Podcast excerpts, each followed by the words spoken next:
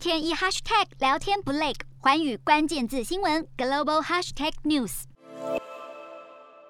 第十七届国际战略研究所论坛活动中，一张印尼国防部长普拉博沃与以色列外交官交谈的照片流出，引起了印尼社会议论。随后，这个普拉博沃是透过了发言人澄清，这并不是计划中的交流，并且绝对支持巴勒斯坦争取独立以及国家主权。好，印尼全国人口有百分之八十以上都是回教徒，对于以色列与巴勒斯坦之间的矛盾，当地回教徒一向坚决支持巴勒斯坦，因此印尼与以色列在国际上不但是没有建立外交关系，并且政府官员也会尽量避免与以色列打交道，以避免不必要的争议。而此次事件中，普拉博沃更是紧急发表澄清，表达支持巴勒斯坦的坚定立场。